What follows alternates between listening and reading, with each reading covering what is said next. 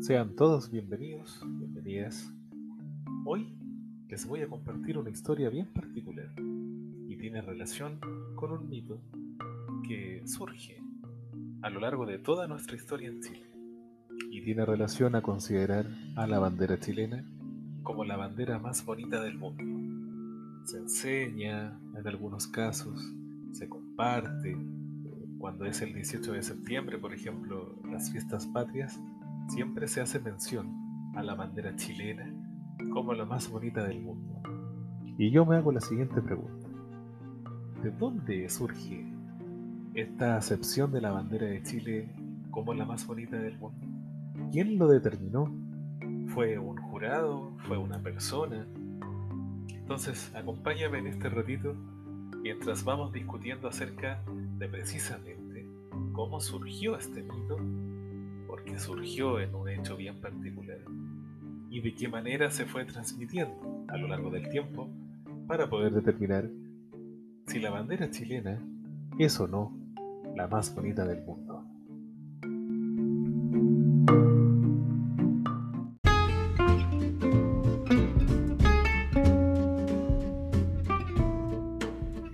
Historia que les voy a compartir a continuación está en el libro Mantra un viaje por la vexilología chilena. Y ahí, en uno de los capítulos, hago mención a la niñita Batker. ¿Quién será este gran personaje histórico dentro de la vexilología chilena? Mucha atención. Corre la primera década del siglo XX y ya es oficial el uso de la bandera con la estrella solitaria. Los años 1900 se mostraron muy promisorios para Chile, ya que si bien el país viene saliendo de una cruenta guerra civil sucedida en 1891, en términos económicos se alza como una gran potencia exportadora de salitre. Ojo con eso, ¿eh? Chile fue potencia económica a inicios de 1900, inicios del siglo XX, precisamente tras el auge salitrero. Ahora, si bien hay un alza, de cualquier modo, existe una diferencia de clases marcada en este Chile de inicio del siglo XX. Conviven en este territorio familias que tienen grandes recursos económicos, junto a otras que debieron luchar día tras día para, más que vivir, sobrevivir. Entre las familias de mayores recursos, que seguían una tradición muy aristocrática en la sociedad chilena, era común el atravesar el Atlántico, fíjense. E-, era curioso el, que buscaran atravesar el océano para ir a grandes referentes de la cultura en ese entonces. Era común que atravesaran el océano en barco para empaparse de la cultura de moda. Francia, Inglaterra, Europa, incluso Estados Unidos. Algunas familias se debatían entre Francia e Inglaterra como destino puede ser de vacaciones, para incluso vivir o alojarse por mucho tiempo, e incluso trabajar. Entonces, bajo ese marco, dos familias chilenas se encontraron en una playa de la antigua Bélgica para participar en el concurso internacional de la bandera más bonita del mundo. En ese concurso se generó el mito de que nuestra bandera, la de la estrella solitaria, tuvo el primer premio.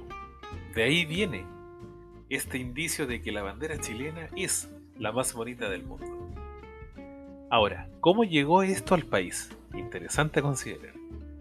Los primeros indicios de esta noticia se publicaron en la edición del diario El Mercurio de Valparaíso, el 2 de octubre de 1907. La opinión pública se fascinó. El, el nacionalismo podríamos decir ahí que resurgió tras la Guerra del Pacífico gente veía la noticia en Valparaíso, posteriormente en Santiago, y todos fascinados y alucinados con el nombramiento de la bandera chilena como la más bonita del mundo.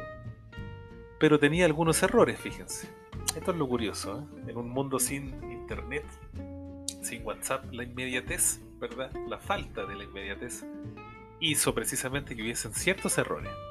Como por ejemplo, que situó el sitio de concurso, el balneario de Blankenberge, en Alemania y no en Bélgica. cinco días después de esta fecha, la noticia se corrigió y la revista Zigzag hizo un reportaje donde señaló este encuentro casual entre las familias. Mencionan acá dos grandes personajes, miren, Sara Bachker Rojas y Felipe Casas Espíndola. Entonces, la familia Bachker y la familia Casas, cuando se enteran del concurso, mandaron a confeccionar una bandera chilena, que era de seda, y se hizo en una caña en cuya punta colocaron un globo terráqueo enmarcado con una estrella. Mira qué lindo. Entonces, Sara y Felipe se ponen de acuerdo, hicieron una bandera de seda y le pidieron a la hija de la señora Batsker que colocara, ¿verdad?, en la playa esta asta y se pusiera para la foto.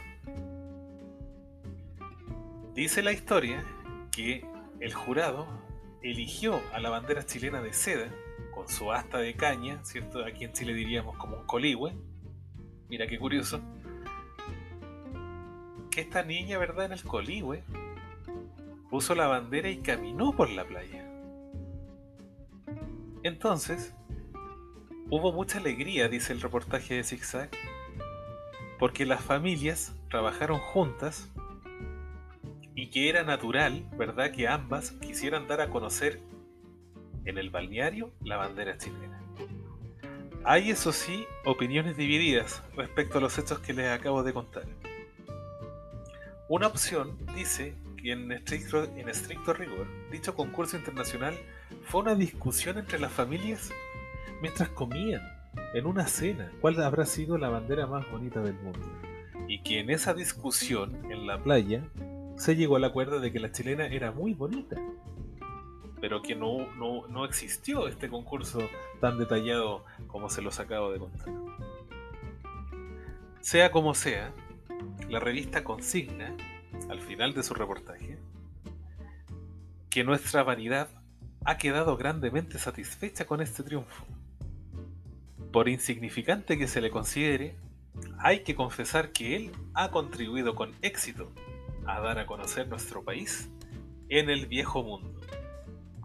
Dicho en buen chileno, ya que estamos hablando eh, respecto a la bandera chilena, podríamos decir que gracias a la niñita Bachker, la bandera chilena tuvo una presencia importante en el viejo mundo.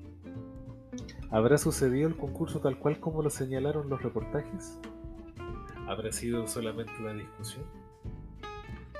Ese es uno de los grandes misterios que se mantienen aún en el siglo XXI respecto del estudio de la vexilología chilena. ¿Qué piensas tú? ¿Habrá sido un concurso tal cual con jurado, con premio y qué otras banderas habrán existido ahí?